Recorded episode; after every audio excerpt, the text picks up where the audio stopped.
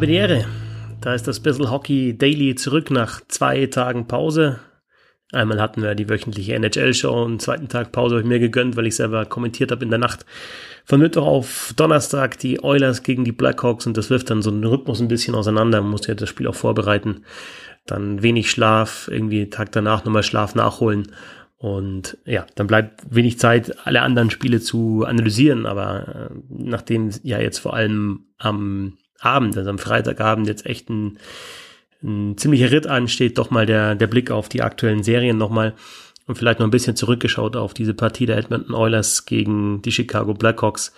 Also mit Defensive ist es da nicht so weit in dieser Serie von beiden Mannschaften. Das muss man wirklich sagen. Offensive toll von, von beiden Teams, aber defensiv ist das ziemlich schwach, was sie machen. Ähm, was kann man positiv mitnehmen aus Eulers Sicht? Äh, Leon Dreiseitel sehr, sehr stark zwei Tore gemacht und eins vorbereitet, also an allen drei Treffern beteiligt, die die Oilers erzielt haben. Und ja, zweimal steht er halt richtig, ne, hat er irgendwie, hat den Hockey-Sense, dass er richtig hinfährt und dann einmal halt die Mitspieler die Arbeit machen lässt äh, im Vorcheck und dann eben halt abstaubt und einmal in Position fährt und den Rebound äh, verwertet, wie beim zweiten Tor. Ja, beim dritten in Überzahl macht man super. In den letzten Sekunden des Drittels nochmal ganz ruhig gewartet und dann auf den Schoner geschossen und McDavid staubt, äh, staubt dann ab. Also es war ein super Spiel von Leon Dreiseitel, sowohl offensiv als auch defensiv. Also hat nach hinten echt gut gearbeitet.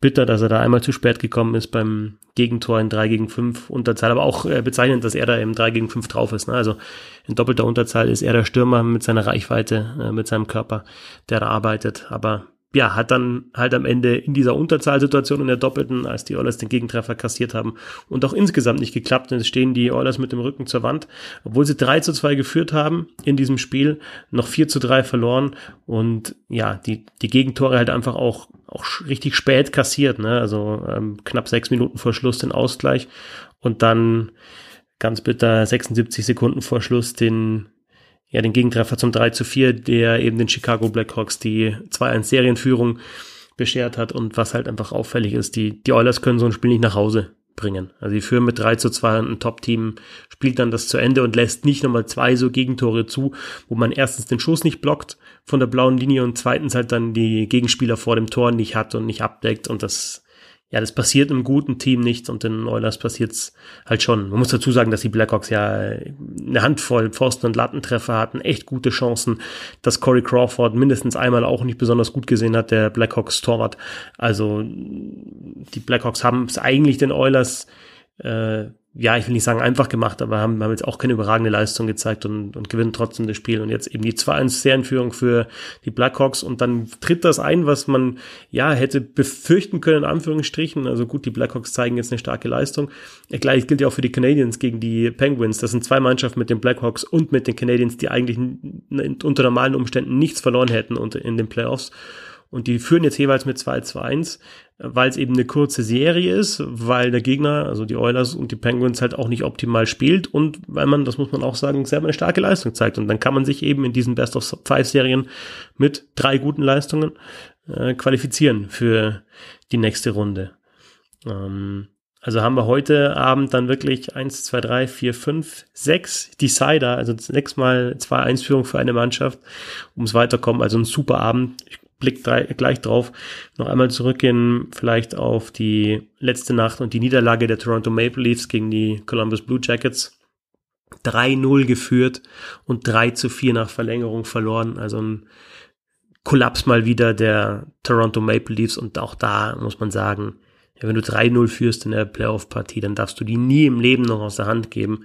wenn man sich die Gegentore anschaut, dass man da wirklich ausgekontert wird, im gegnerischen Drittel die, die Scheiben verliert und dann in 2 auf 1 Konter läuft, sowohl beim Ausgleich als auch beim Tor in der Verlängerung war das offensichtlich, dann ist das einfach nicht besonders clever, was da die Maple Leafs gespielt haben. Und ja, jetzt sind sie mit dem Rücken zur Wand mit 1 zu 2 zurück hat in der letzten Nacht auch ein 4 zu 0 Sieg gegeben der Calgary Flames gegen die Winnipeg Jets. Damit sind sie weiter, die Flames, halten sich also nach den Carolina Hurricanes ist die zweite Mannschaft, die sich qualifiziert hat für diese erste Playoff-Runde. Ähm, bei den Jets muss man einfach sagen, konnten dann am Ende den Ausfall von Shifley vor allem und Leine dazu noch Appleton ausgefallen, verletzt, ähm, nicht kompensieren in dieser Serie. Tobias Rieder, der auch ein Tor geschossen hat in Spiel 1 mit einem Assist. Überhaupt die deutschen Spieler, ja, ein Kühnhackel, erstaunlich Rückhand-Assist äh, beim Sieg der Islanders, super vorgelegt, kennt man eigentlich gar nicht so von ihm, dass er so aufzockt in der NHL. Dreiseit, glaube ich, angesprochen mit einer sehr, sehr guten Leistung. Äh, Rieder eben mit Tor und Assist in dieser Serie. Corbinian Holzer noch nicht zum Einsatz gekommen für die Nashville Predators. Aber es sieht äh, momentan aus deutscher Sicht ganz gut aus. Grubauer, äh, die Colorado Avalanche schauen, schauen sehr, sehr gut aus. Bloß die Frage, ob Grubauer spielen wird und nicht äh, Franzos. Wir haben beide Torhüter jetzt ja schon Einsätze bekommen oder einen Einsatz bekommen. Das wird interessant sein. Aber ja, aus deutscher Sicht mal schauen, was mit Dreiseitel und den Oilers passiert. Äh, Kühnhackel und äh, die Islanders können heute den Sack zumachen. Also wir haben weiterhin deutsche Spieler drin in den Playoffs. Also heute dann Islanders Panthers um 18 Uhr, Predators Coyotes 20.30 Uhr, Penguins Canadiens 22 Uhr, Oilers Blackhawks, Blackhawks 0.45 Uhr und dann noch in der Nacht Maple Leafs gegen Blue Jackets um 2 und Canucks gegen Wild um 4.45 Uhr. Also da ist Eishockey pur ab 18 Uhr durchgängig. So leicht überlappen die Spiele auch. Ich stelle mir gerade vor, wenn das noch ein bisschen populärer wäre in Deutschland, äh, dieses Spiel, dass man da auch ähm, ja über Konferenzen nachdenken könnte und so wirklich einen, einen schönen Eishockeyabend stricken könnte. Sind wir noch weit davon entfernt. Ich hoffe, dass es irgendwann mal so weit sein wird. Aber ja, auf NHL TV seht ihr alle Partien. Ich glaube, das rentiert sich auch für diese Playoffs, sich das zu holen. Und dann geht's eben um 18 Uhr los. Islanders sehr, sehr defensiv stark. Ähm, ich glaube, dass sie die Serie zumachen werden gegen die Florida Panthers. Coyotes Predators kann ich ganz, ganz schwer einschätzen. Da führen die Arizona Coyotes mit 2 zu 1. Penguins Canadiens überraschen natürlich die 2-1-Führung für die Canadiens. Bei den Penguins wird momentan Jack Johnson, der Verteidiger, überall zerrissen, weil er halt bei fünf von acht Gegentoren auf dem Eis war und die Statistiken einfach nicht gut sind. Also auch die Analytics ähm, Community sagt, äh, den musst du eigentlich scratchen. Und ja, offensiv war es jetzt im letzten Spiel auch nicht so überragend von den Pittsburgh Penguins. Also die machen dann auch nicht genügend Tore, um die defensiven Schwächen zu übertünchen.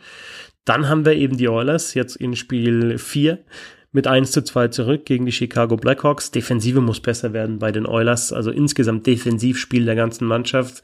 Und ja, wenn du jedes Mal drei, vier, fünf Tore schießen musst, um so ein Spiel zu gewinnen, dann, dann wird's halt auch schwierig.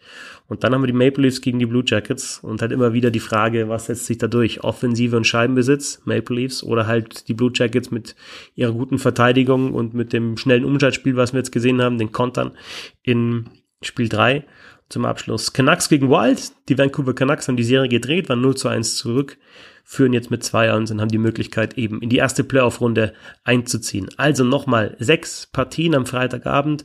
Morgen am Samstag wird es dann ein bisschen weniger.